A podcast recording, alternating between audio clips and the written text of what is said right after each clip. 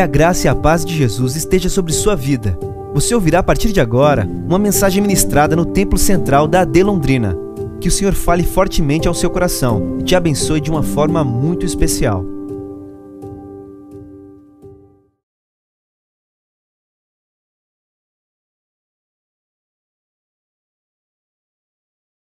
Paz de Cristo, irmãos. Amém, irmãos? Glória a Deus. Pode tomar seu assento, querido. Louvado seja o Senhor por essa manhã, pela graça da vida e pelo privilégio de estarmos na casa do Senhor. Amados, eu quero, antes de ler a palavra, apenas fazer um aviso rápido para você com relação ao projeto Lucas. Nós tivemos ontem um evento muito bacana que aconteceu lá no projeto. Se você não segue ainda nas redes sociais, você pode fazer isso e você vai ver as fotos do que aconteceu lá. Nós tivemos um evento ontem com as nossas crianças lá, com a Polícia Militar. Recebemos lá uma equipe da polícia com o objetivo de estar com as crianças. Nós atuamos numa região carente e o nosso objetivo é desconstruir a ideia de que o bandido é um mocinho, de que o traficante é a referência. Então isso foi muito legal. As crianças ouviram as palestras do tenente da equipe, puderam entrar no carro da polícia, ver como é. Nós estamos construindo novas referências. Segunda coisa relacionada ao projeto, nós lançamos aqui o projeto Cuidar, que tem o objetivo de você podendo apadrear uma criança durante o período de um ano, o valor é 47 reais, nós temos 125 crianças, nós já temos apadrinhadas 92. 92, 92, esse é um bom número. Falta pouco, se você quiser ajudar, no final do culto o stand vai estar ali, o pessoal passa todas as informações. E também anunciar para você que próxima sexta-feira, próxima sexta, 8 horas da noite, 8 horas da noite, nós temos culto lá na base do projeto Lucas. Você que não conhece, a oportunidade de visitar e conhecer, você que já foi, vá lá novamente e você que deseja ser um voluntário. Pastor, eu queria ajudá-la no culto, votar lá e queria contribuir de alguma maneira, dar uma força em alguma coisa, posso? Pode, sem dúvida nenhuma. O pessoal vai estar ali no stand, eles dão para você todas as informações. Abra sua Bíblia, por favor, primeiro livro de Samuel, capítulo 17. 1 Samuel 17. Eu estou usando a nova versão internacional, a NVI. Eu quero ler com você alguns versículos desse texto conhecido. É, para a gente poder ter uma panorâmica da passagem inteira, nós vamos ler versículos alternados, espaçados, e aí eu preciso da sua atenção e o auxílio também do, do Daniel ali junto comigo. Vamos começar do versículo de número 4. 1 Samuel 17, verso 4. A palavra do Senhor diz assim: um guerreiro chamado Golias, que era de Gate, veio do acampamento filisteu. Tinha 2 metros e 90 centímetros de altura. Ele usava um capacete de bronze e vestia uma couraça de escamas de bronze que pesava 60 quilos. Nas pernas usava caneleiras de bronze e tinha um dardo de bronze pendurado nas costas. A haste da sua lança era parecida com uma lançadeira de tecelão e sua ponta de ferro pesava sete quilos e duzentos gramas. Seu escudeiro ia à frente dele. Golias parou e gritou às tropas de Israel: Por que vocês estão se posicionando para a batalha? Não sou eu um filisteu e vocês servos de Saul? Escolham um homem para lutar comigo. Se ele puder lutar e vencer-me, nós seremos seus escravos. Todavia, se eu vencer, e o puser fora de combate, vocês serão nossos escravos e nos servirão. E acrescentou: Eu desafio hoje as tropas de Israel. Mande-me um homem para lutar sozinho comigo. Ao ouvirem as palavras do filisteu, Saul e todos os israelitas ficaram atônitos e apavorados. Versículo de número 24. 24. Quando os israelitas viram o homem, o filisteu, todos fugiram cheios de medo. Versículo 26. Davi perguntou aos soldados que estavam ao seu lado: O que receberá o homem que matar esse filisteu e salvar a honra de Israel?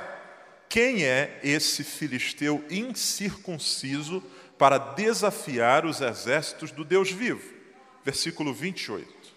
Quando Eliabe, o irmão mais velho ouviu Davi falando com os soldados, ficou muito irritado com ele e perguntou: Por que você veio até aqui? Com quem deixou aquelas poucas ovelhas no deserto? Sei que você é presunçoso e o seu coração é mau, você só veio para ver a batalha. versículo 32. Davi disse a Saul: Ninguém deve ficar com o coração abatido por causa desse filisteu. Teu servo irá e lutará com ele. 33. Respondeu Saul: Você não tem condições de lutar contra esse filisteu. Você é apenas um rapaz e ele é um guerreiro desde a mocidade. 45, verso 45. Davi, porém, disse ao filisteu: Você vem contra mim com espada, com lança e com dardos, mas eu vou contra você em nome do Senhor dos Exércitos, o Deus dos exércitos de Israel a quem você desafiou. Hoje mesmo o Senhor entregará nas minhas mãos, e eu o matarei cortarei sua cabeça Hoje mesmo darei os cadáveres dos, dos, do exército filisteu às aves do céu e aos animais selvagens. E toda a terra saberá que há Deus em Israel. Todos os que estão aqui saberão que não é por espada ou por lança que o Senhor concede vitória, pois a batalha é do Senhor e ele entregará todos vocês em nossas mãos. Amém. Louvado seja o Senhor pela sua palavra. Irmãos, comparação é alguma coisa muito comum na nossa vida. Comparação é uma ferramenta que nós usamos para nos auxiliar nas decisões que precisamos tomar. Das coisas mais simples às mais complexas, a gente faz utilização de comparação para escolher o que comer. Às vezes a gente compara pela aparência, pelo sabor que a gente já teve acesso, o que vestir, o que comprar, quem contratar, comparamos currículos, onde congregar, com quem vamos namorar. Comparações fazem parte da vida. A nossa noção ou a nossa conclusão do que é melhor normalmente é fruto de comparação. Quando a gente diz eu acho que isso daqui é melhor, normalmente é porque nós estamos concluindo isso a partir de comparações que fizemos com outras coisas. E a pergunta é: por que, que pessoas fazem escolhas tão diferentes? A resposta é simples, porque normalmente o resultado das suas comparações também são diferentes. Eu não entendo quem torce para alguns times, como o Flamengo, por exemplo. É, cada um escolhe o que quer para si. E por que, que o resultado é diferente? O que diferencia, o que faz alguém dizer isso é melhor comparado com todos os outros, e alguém olhar para o mesmo conjunto de coisas e dizer isso é melhor comparado com todos os outros? O que normalmente faz os resultados serem diferentes é o critério. O critério que a gente escolhe para fazer comparação. No dicionário, critério é a norma de confronto a referência usada para confrontar realidades, opções a fim de escolher. Dependendo do critério que eu uso para comparar coisas, eu terei resultados diferentes. Quando alguém faz uma, quando você faz um questionamento a alguém, a pessoa diz assim: "Isso fica a seu critério". O que ela está dizendo? Ela está dizendo você escolhe a norma, você escolhe a maneira, você escolhe o meio de fazer isso. Que roupa que eu devo ir? Fica a seu critério. Que horas eu devo chegar? Fica a seu critério. O que ela está dizendo é o seguinte: a referência ou o critério usado para escolher não vai ser meu, mas vai ser seu. Como eu disse, dependendo do critério escolhido, o resultado vai ser diferente. E a gente usa critérios diferentes para diferentes coisas. E pessoas usam critérios diferentes. Por exemplo, quando a gente vai comparar coisas para comprar, Existem pessoas que usam como critério para sua escolha durabilidade.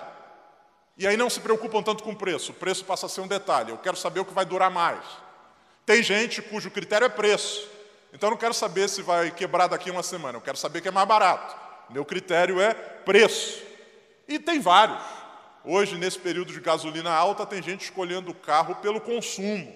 Quanto que faz com o litro? É esse mesmo. Não quero nem saber se é confortável ou não a gente, quando vai escolher coisas, estabelece critérios. Quando a gente vai escolher pessoas que vão prestar serviço para nós, por exemplo, ou outras relações, a gente também estabelece critérios. Não, meu critério é rapidez. E se a gente, por exemplo, quer comer alguma coisa e o critério, ou quer ir a um restaurante, o critério é rapidez, normalmente vai ser o fast food. Porque você chega lá, em cinco minutos o cara já entregou seu hambúrguer, sua batata e você vaza. Não necessariamente se o seu critério for alguma coisa nutritiva, aí talvez você vai caminhar por um outro lado. Se o critério for beleza, aí a gente vai escolher algumas coisas. E existem pessoas que são muito bonitas, mas não necessariamente há pessoas bonitas, algumas pessoas bonitas são tão inteligentes. Se o critério for inteligência, aí vai ser outro. A gente vai escolhendo, escolhendo os nossos critérios. Quando vamos escolher lugares, escolher uma escola para o filho, escolher uma igreja para congregar, se o critério for conforto, a gente tem um nível de opções. Se o critério for estética, se o critério for conteúdo, isso vai variando. E isso não é estático.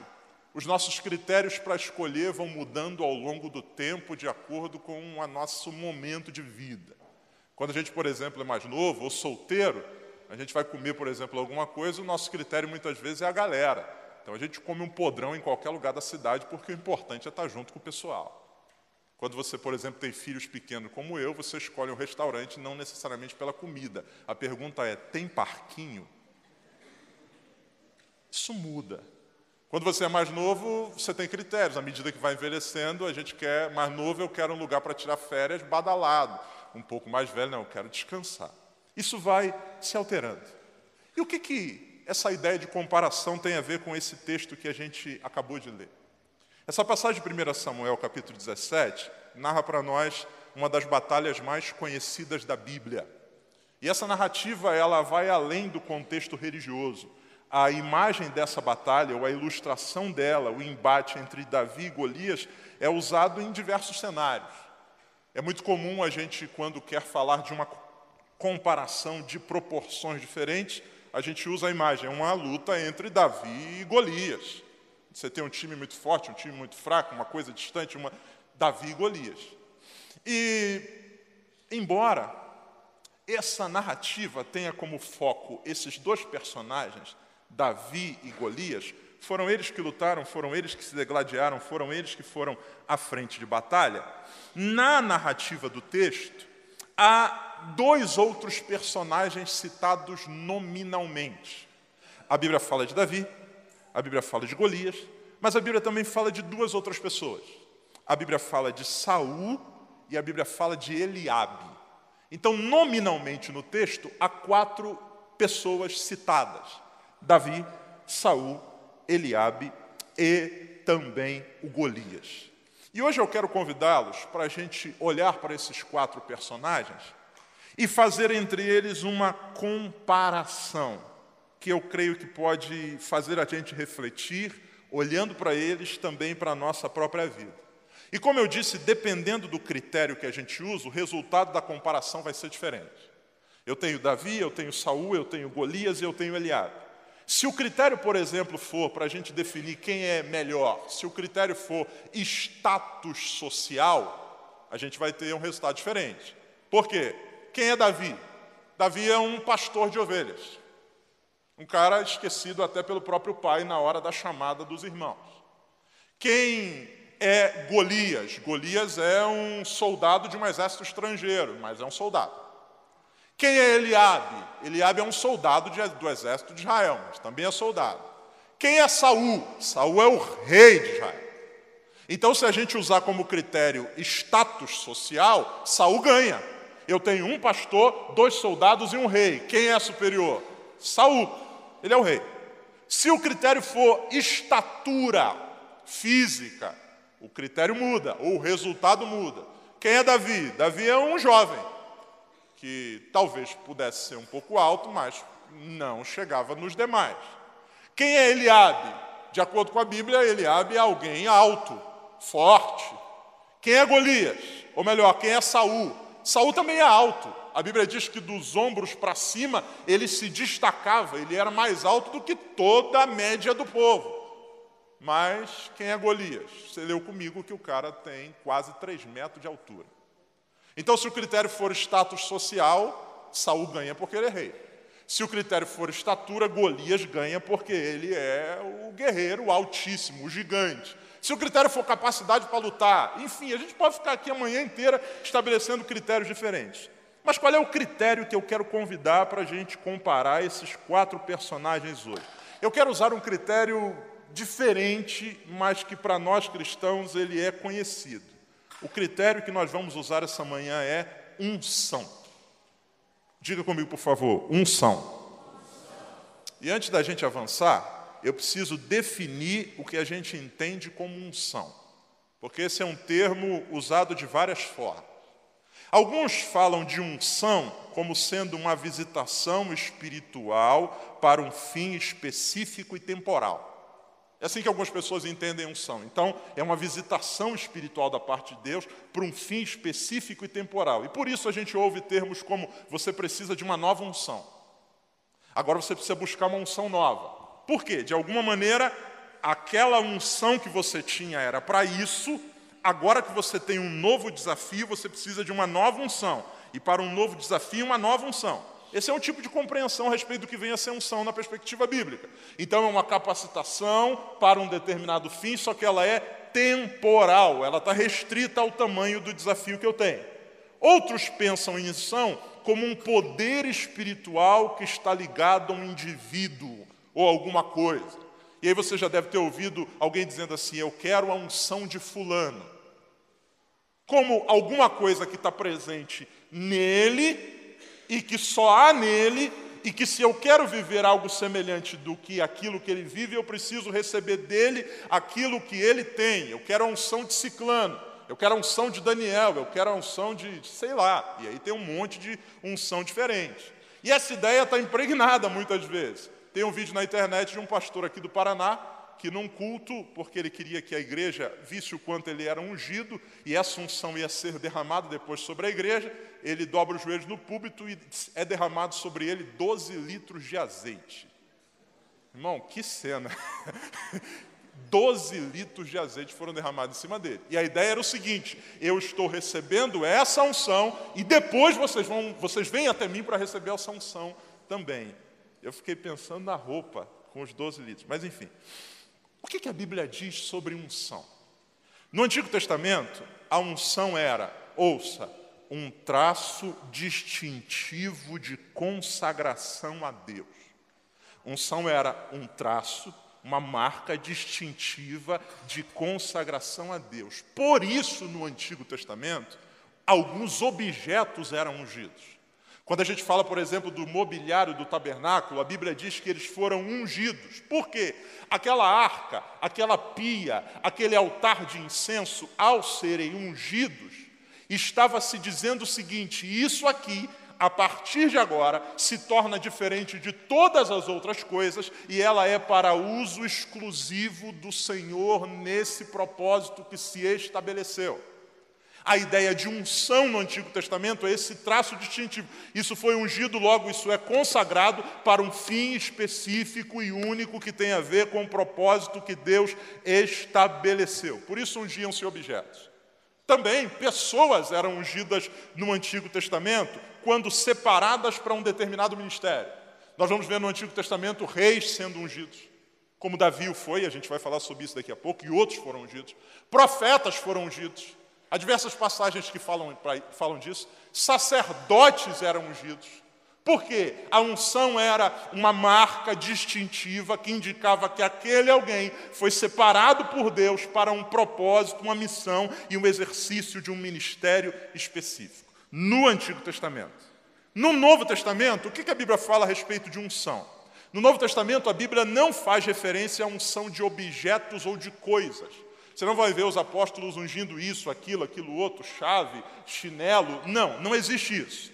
Recomenda-se no Novo Testamento a unção de pessoas, com um fim específico.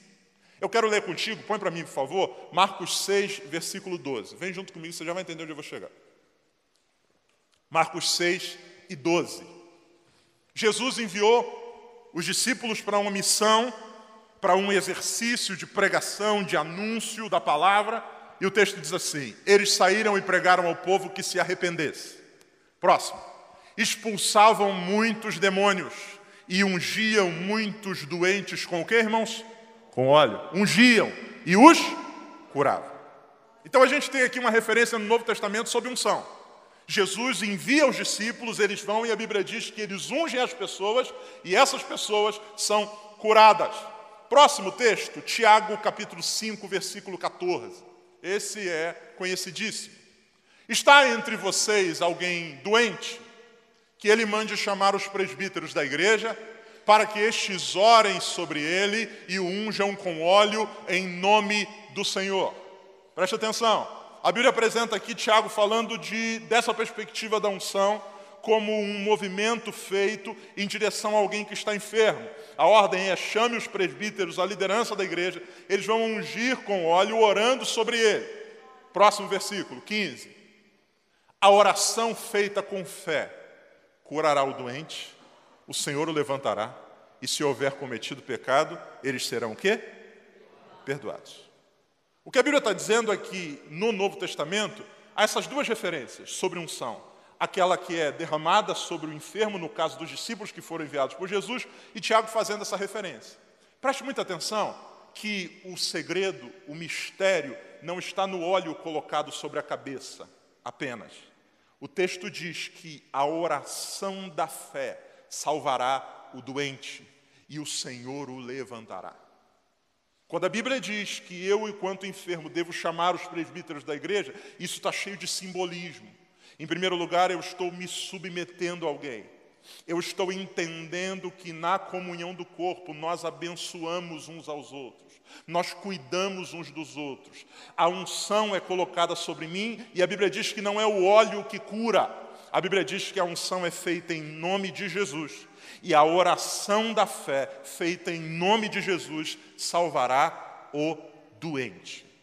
Ok? Vamos um pouco mais à frente.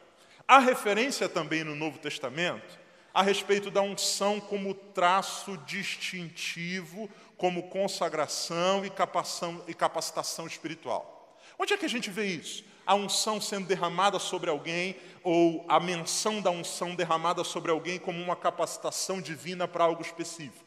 A gente vê isso em Jesus. Lucas 4, versículo de número 17. Olha o que, que o texto diz. Foi-lhe entregue o livro do profeta Isaías. Abriu e encontrou o lugar onde está escrito. O que está escrito lá? O Espírito do Senhor está sobre mim, porque Ele me o quê, irmãos? Me ungiu para pregar boas novas aos pobres. Me enviou para proclamar liberdade aos presos e recuperação das vistas aos cegos, para libertar os oprimidos. Próximo. E proclamar o ano da graça aceitável do Senhor. Próximo. Então ele fechou o livro devolveu o assistente e assentou-se. Na sinagoga, todos tinham os olhos fitos, grudados nele. 21. E ele começou a dizer: Hoje se cumpriu a escritura que vocês acabaram de ouvir. Jesus diz: O Espírito do Senhor está sobre mim porque ele me ungiu. E ele diz: Hoje se cumpriu essa palavra. Ele é ungido de Deus. Tanto é que o termo Messias no grego e Cristo, ou melhor, Messias no hebraico e Cristo no grego, significa ungido. Então ouça, unção é um traço distintivo no Antigo Testamento. É derramada sobre coisas para mostrar que aquilo era consagrado especificamente a Deus. No Novo Testamento, a unção, ela é recomendada, ela é colocada na palavra de Deus como um movimento de fé para alguém que está enfermo e também mostrado como uma marca daquele que recebeu do Senhor o chamado para cumprir a sua missão. Nós, Cristo é ungido. E nós, como discípulos de Cristo, a Bíblia diz que nós também fomos ungidos. 1 João 2 e 20. Olha o que, que o texto diz. 1 João 2, 20. Vamos ler todos juntos, numa só voz? Um, dois, três. Mas.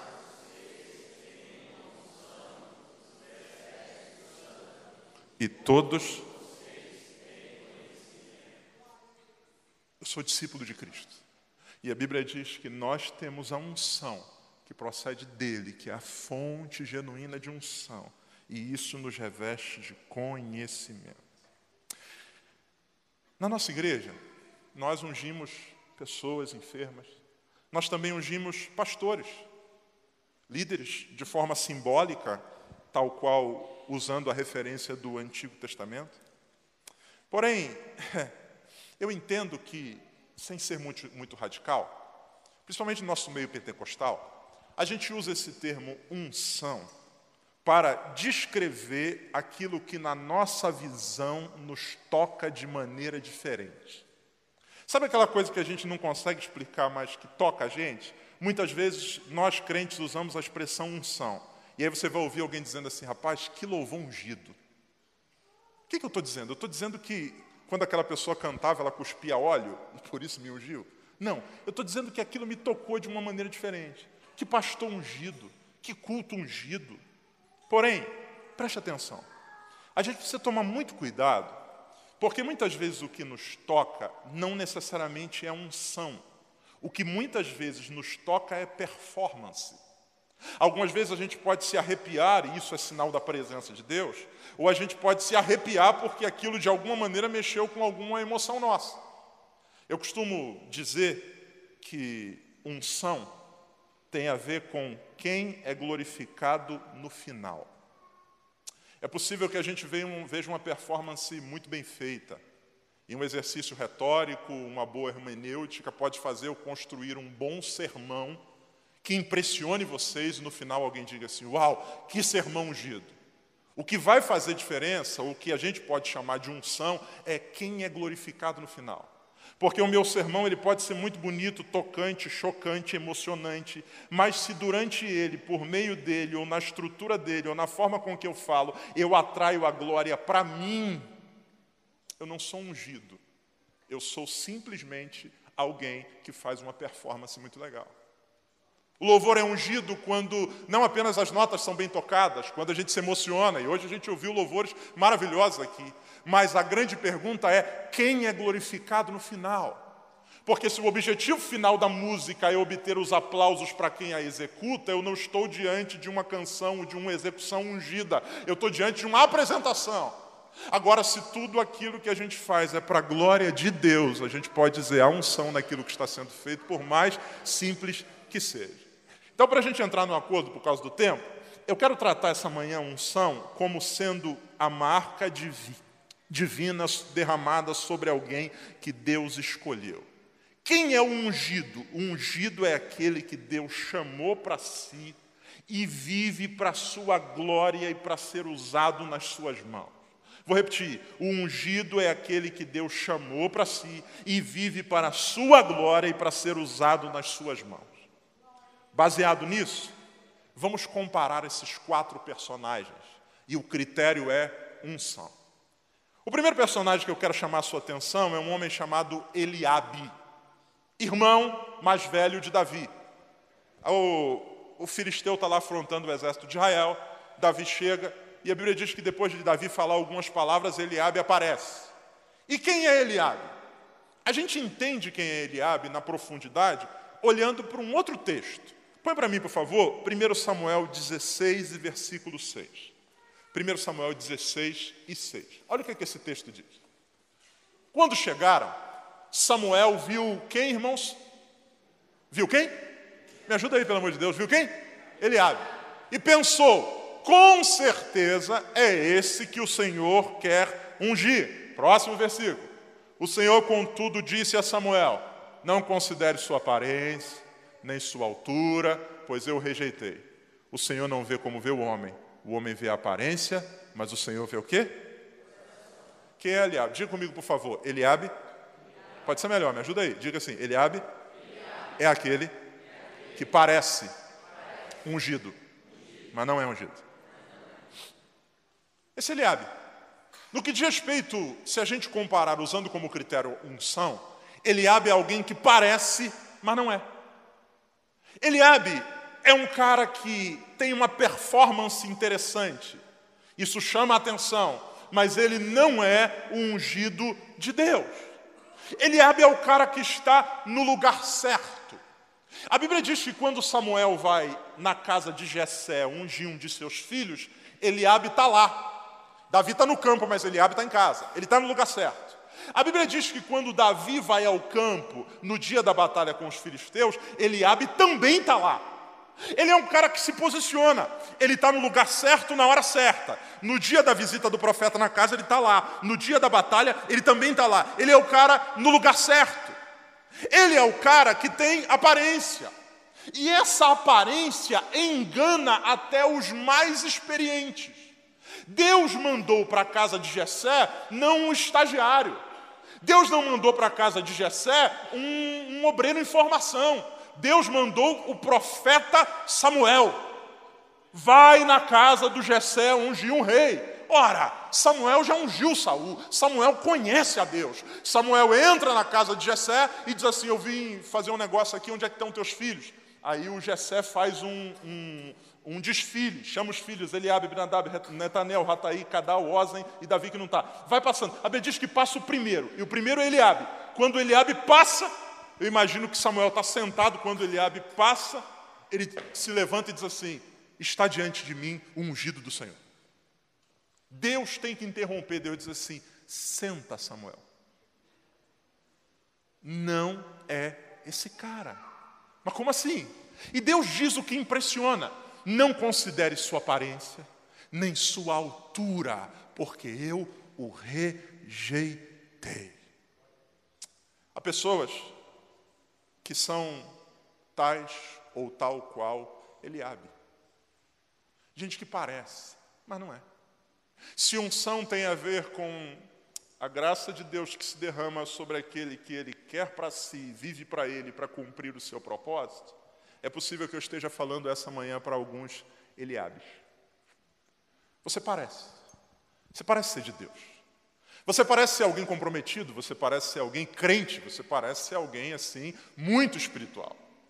E é possível que a gente engane os homens. A gente engana com aparência, a gente engana com presença. Eliabe está no lugar certo, na hora certa. E tem gente que não falta um culto. Tem gente que se veste de maneira decorosa. Tem gente que decorou os jargões da igreja. Tem gente que levanta a mão na hora certa, tem gente que conhece todas as músicas, e isso faz com que até os mais experientes nos julguem, dizendo: ali está um ungido alguém escolhido por Deus, que vive para Deus, para cumprir o seu propósito. Só que se a gente perguntar para Deus, Deus dirá: Eu não conheço esse cara. Eu me lembro de uma oportunidade, não sei se eu já contei isso aqui, que minhas histórias às vezes são repetidas. Eu no Rio de Janeiro, morava lá, era bem jovem, fui pregar numa comunidade chamada Morro dos Macacos. Legal demais, um dia que você quiser conhecer, sensacional. O alto do morro, lá em Vila, você sobe um monte. Cheguei lá em cima, eu tinha vindo, era uma vigília, eu tinha vindo de uma, uma corrida muito longa, tinha pregado de manhã, tinha pregado de tarde, num culto à noite, fui para a vigília. Cheguei na vigília, entrei, culto pentecostal, entrei, o pastor que estava na direção disse assim, irmãos, vamos dobrar os joelhos agora e nós só vamos orar quando Deus mandar a gente levantar. Falei, cara, isso é complicado, porque Deus disse para orar sem cessar, Ele não vai mandar levantar nunca, mas tudo bem. Dobrei os joelhos, irmãos, e comecei a orar. Eu só lembro dos dois primeiros minutos, eu acho, da oração. Eu apaguei. Dormi, dormi de joelho. E eu era o pregador da noite. Ou da madrugada. Sabe aquele sono gostoso? Daqui a pouco, quando eu abri o olho, estava cantando. E aí você fica naquela vergonha. O que, que eu faço agora? Se eu levanto instantaneamente, vão ver que eu estou dormindo. Então o que, que eu fiz? Miguel de Eliabe estava estava ajoelhado, fechei o olho e comecei a orar alto. É Jesus! Ensina o teu povo a orar mais, a buscar a tua face. Eu lembro que ao redor tinha uma irmãzinha que dizia assim: Que menino abençoado. Todo mundo levantou e queria que meu filho fosse assim. Levantei da oração com aquela cara de, de espiritual, sabe aquela cara de fulminando todo mundo? Daqui a pouco me deram a palavra e eu preguei. A gente pode impressionar os homens, mas a Deus a gente não impressiona.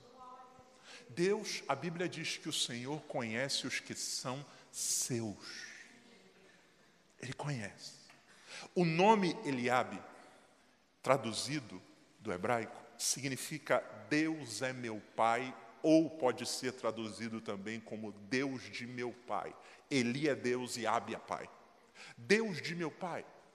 Eliabe talvez seja como algumas pessoas que vivem a experiência cristã como Deus de meu pai.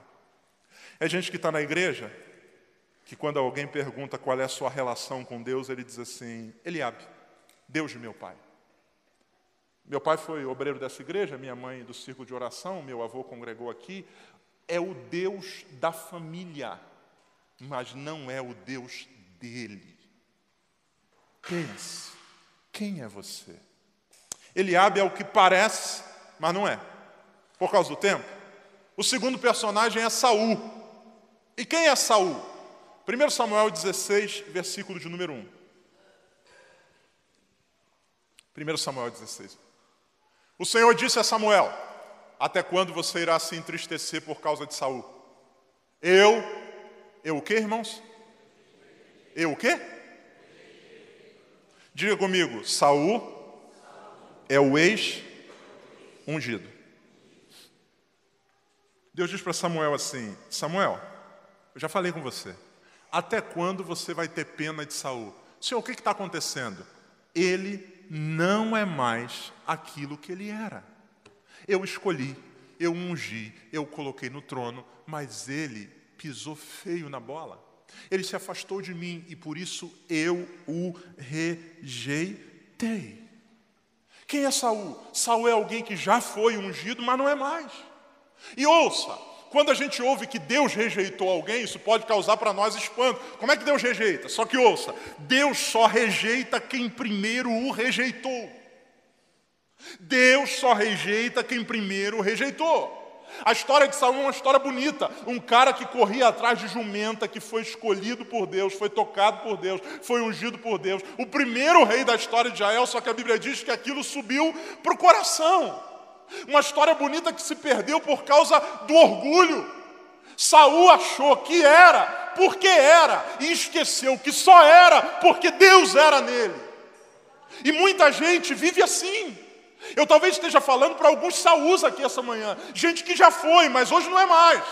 E qual é o grande problema de Saul? O problema de Saul é que ele ainda está no trono e com a coroa sobre a cabeça, mas Deus diz: tem coroa, a posição é a mesma, mas não tem mais minha unção.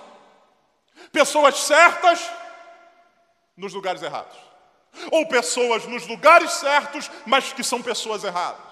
Quanta gente que ainda continua desenvolvendo o ministério. Quem olha para você te vê com o cetro na mão, a coroa na cabeça, mas Deus diz: não deveria mais estar aí. Porque a posição que Deus nos coloca não é um prêmio que Ele nos dá, a posição que Deus nos coloca é um lugar onde a gente deve honrar o Seu nome. E Deus não tem compromisso em me manter na posição. A Bíblia diz que aqueles que honram a Deus serão honrados, mas os que o desprezarem serão desprezados. E algumas pessoas vivem de aparência, fingindo ser o que já foram um dia. Você já foi um cara crente, você já foi um cara envolvido, você já foi um cara espiritual, você já foi um cara que orava, você já foi um cara que consagrava, só que com o passar do tempo, você foi lidando com as coisas de Deus como se fossem suas. E a Bíblia diz que Deus não divide a sua glória com ninguém. E há tanta gente com coroa na cabeça, mas distante daquele que é o rei.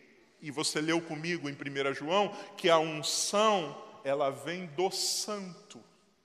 É Ele que nos consagra, é Ele que nos usa, a nossa força, a graça, a unção, tudo vem dele. A Bíblia diz que sem Ele nada do que foi feito se fez.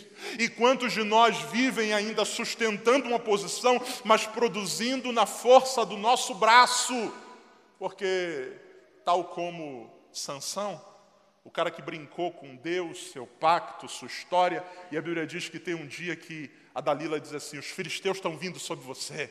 E ele se levanta e diz: Eu vou ter vitória como das outras vezes. O que ele está dizendo é: Eu sei o que fazer. Quando ele se levanta, a Bíblia diz assim: Ele não sabia que o Senhor se tinha retirado dele. Ele continua sendo o Sansão dos homens, mas ele não é mais o Sansão de Deus. Terceiro lugar, Golias. Quem é Golias? 1 Samuel 17, versículo 26. 1 Samuel 17, 26. Davi perguntou aos soldados que estavam ao seu lado: O que receberá o homem que matar esse filisteu e salvar a honra de Israel? Quem é esse filisteu incircunciso para desafiar o exército do Deus vivo. Quem é Golias? Golias é aquele que é o contra os ungidos. Golias é alguém que está diante da batalha afrontando o povo de Deus. E preste muita atenção. Golias não tem um alvo definido. Golias tem uma meta. E a meta de Golias é matar ungido. Ele não diz assim, eu quero lutar com Saul. Ele não diz, eu quero lutar com Davi. Ele diz assim, me mande um homem. Qualquer um que pular na frente em nome do Senhor vai ser meu inimigo. Existem pessoas que são tais quais Golias, anti-ungidos. Embora estejam de alguma maneira próximas do povo de Deus, o seu coração é um coração que não tem nada a ver com Deus. Na igreja nós temos alguns Golias, gente que é anti-ungido. Você conhece gente que tem problema com todo mundo? Ele não tem um alvo definido. Qualquer pessoa que ocupe aquele papel vai ser o seu inimigo. Então, qualquer pessoa que exerça uma função de liderança, qualquer pessoa que for repreendê-lo no nome do Senhor, qualquer pessoa que tome a frente diante dele, vai ser seu inimigo. Golias não diz eu quero, Golias diz eu quero qualquer um, qualquer um que pular na frente vai ser meu inimigo. Por quê? Porque o coração de Golias, Davi discerne isso, Davi diz esse cara é um incircunciso, ele não tem nada a ver com Deus, ele não tem pacto com Deus, ele não tem relação com Deus, ele não sabe quem é Deus e por isso tudo aquilo que vem em nome de Deus ele quer destruir, matar e arrebentar. Em último lugar, por causa do tempo, Salmos 89 e verso 20. Vamos a Davi. Quem é Davi? Salmo 89 e 20. Vamos ler todos juntos esse texto, nossa voz? Um, dois, três. Encontrei um gio. Verso 21. Um, dois, três. A minha mão e o meu braço quem é Davi? Davi é o ungido. E aí deixa eu dizer algumas coisas para você. Primeiro, Davi, Eliabe, é o que parece, mas não é. E Davi é o que é, mas não parece.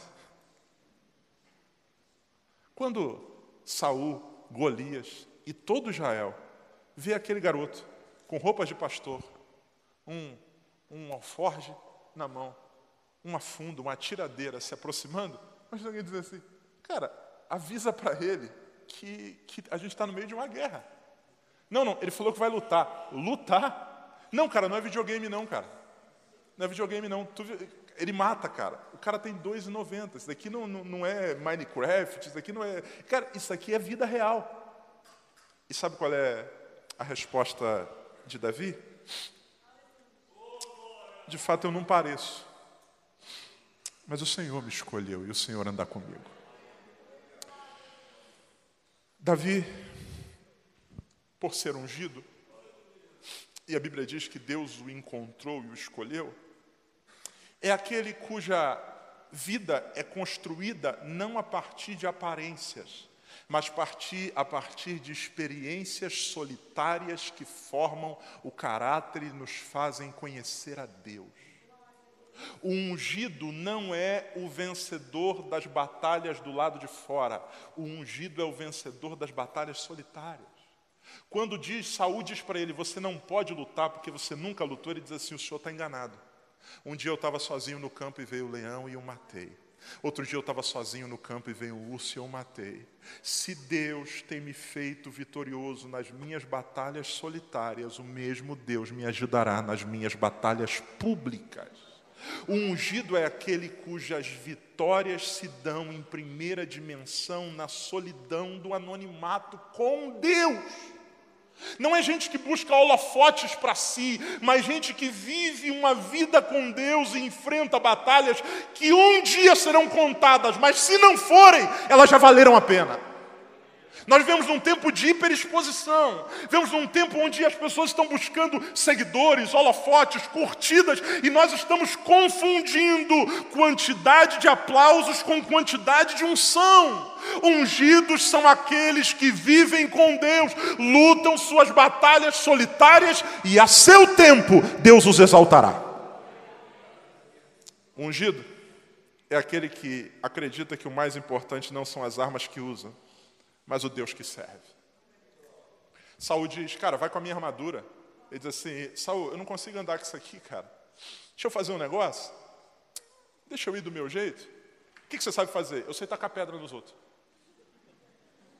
Eu sei tacar pedra. Tacar pedra? É, eu sei tacar pedra. A Bíblia diz que quando Golias vem correndo, ele vai ao encontro de Golias. Eu imagino Golias achando, cara, o que esse moleque está fazendo? Ele, ele, corre na frente do gigante, o que ele faz? Ele taca a pedra. A Bíblia diz que ele lança e Deus, Deus corrige a rota daquela pedra. Aquilo acerta na fronte, no único lugar possível e ao mesmo tempo inimaginável, o gigante cai por terra e a vitória é do Senhor nosso Deus. Quem é você? Você é alguém que parece, mas não é. Essa manhã o Senhor nos chama ao arrependimento. Chega de viver como Eliabe, o Deus do meu pai. É hora de dizer, Deus, eu quero que o Senhor seja o meu Deus. Eu não quero ser alvo dos aplausos dos homens, eu quero ser reconhecido pelo Senhor como aquele que o Senhor escolheu. Quem é você? Você é o Saul? Já foi, mas não é, e você está rodando hoje na reserva de combustível, vivendo de histórias de, do passado, vivendo de históricos positivos, Deus hoje chama você ao arrependimento. É hora de dizer: Senhor, o Senhor ainda tem algo grande para fazer na minha vida. Eu não quero ser o que já fui, eu quero ser o que o Senhor tem para mim nesse tempo que se chama hoje. Você é um Golias, talvez você seja alguém que não tem pacto nenhum com Deus. E por isso, tudo aquilo que se refere a Deus causa em você raiva, revolta. Se converta. Peça, Senhor, me quebra, Senhor. E para vencer Golias, ele terá que ser derrubado no chão. A gente precisa descer do nosso pedestal de soberba, de intelectualidade, de pseudo-inteligência e permitir ser abatido por Deus, porque a Bíblia diz que aquele que permitir ser abatido por Deus, Deus o exaltará. E se você está aqui e é um Golias, não se preocupe com as comparações ou os rótulos com relação a você. Ah, não, você, você, você é você, você é qualquer um, você é não sei o quê. Não, você é, não, fulano de tal, você. É, não se preocupe com isso. Golias, Davi chega na batalha e o irmão dele diz para ele: Com quem que você deixou aquelas poucas ovelhas do deserto? Para o irmão, ele é um pastor de meia tigela. Para Saul, ele é um lutador medíocre. Para Golias, ele é um cão com paus e pedras. Mas para Deus, Deus olha e diz: Esse é o homem que eu escolhi, eu vou usá-lo. E na hora certa, aquilo que Deus disse ao nosso respeito vai se cumprir em nome de Jesus. Você entende isso? Pode dizer amém? Sentado como você está, feche seus olhos se enxergar e, diante do que vê, mudar é o grande desafio da vida. Senhor, em nome de Jesus, tem misericórdia de nós. Não permita que vivamos de aparência, tal qual Eliabe. É possível que enganemos gente experiente. Quanta gente que diz que é nosso fã, mas eles não sabem quem somos. Quanta gente que nos inveja, mas não faz ideia de quem nós somos. Quanta gente que parece, mas não é. Livra-nos dessa casca. Livra-nos de sermos sepulcros caiados e faz-nos verdadeiramente aquilo que o Senhor nos chamou para ser. Que em nome de Jesus, toda falsidade, toda hipocrisia, toda performance vazia seja banida do nosso meio eu quero ser o que o Senhor me chamou para ser. Eu oro, Senhor, por aqueles que um dia já foram, mas se perderam no meio desse processo. Quanta gente que começou muito bem, mas a vaidade, o engano, a soberba tomou conta do coração. Acharam que a coroa era deles, quando a coroa pertence ao único rei que é o Senhor. Que haja arrependimento, quebrantamento. A tua palavra diz: arrepende-te e volta ao primeiro amor. O Senhor quer nos restaurar. Não permita, Deus, que a gente se perca, mas nos resgata, Senhor, a fim de que a gente viva o que o Senhor tem para nós. Eu oro por pessoas que talvez tenham entrado nesse lugar ou me ouvem agora, por qualquer que seja o canal. Gente que não conhece Deus, e por isso o coração se levanta contra tudo aquilo que vem da parte de Deus que haja conversão, quebrantamento, mudança, transformação genuína. Que a gente não seja o inimigo do povo de Deus, mas que a gente seja parte do povo do Senhor. Eu oro pelos ungidos.